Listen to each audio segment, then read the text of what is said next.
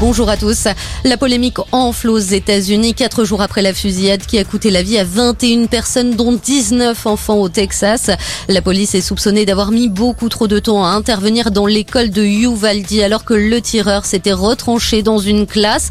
Une heure se serait écoulée entre le début de la fusillade et le début de l'intervention des forces de l'ordre. De son côté, Donald Trump s'est exprimé hier lors de la convention du lobby pro-armes, la NRA. L'ancien président américain préconise de renforcer la sécurité dans les écoles américaines avec l'installation de détecteurs de métaux devant les établissements ou encore d'armer les instituteurs. 94e jour de guerre en Ukraine, objectif Severodonetsk pour l'armée russe. L'étau se resserre autour de cette ville du Donbass, située à l'est du pays. La prise de la ville permettrait aux forces russes de contrôler l'ensemble de cette région. La semaine à venir s'annonce donc déterminante. La ville de Liman, toute proche, serait déjà sous le contrôle complet des Hein.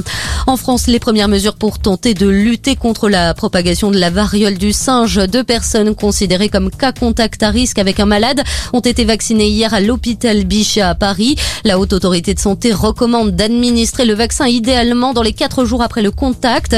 La transmission interhumaine nécessite un contact étroit et prolongé entre deux personnes et se fait principalement par le biais de la salive ou encore au contact des lésions cutanées générées par la maladie. Et puis on termine euh, par du tennis, évidemment en direction la porte d'Auteuil avec euh, le tournoi de Roland Garros. Chez les Français, c'est la niçoise Alizé Cornet qui ouvrira le bal face à la chinoise Qinwen Zheng. Autre niçois, Gilles Simon sera opposé à Marine Silic.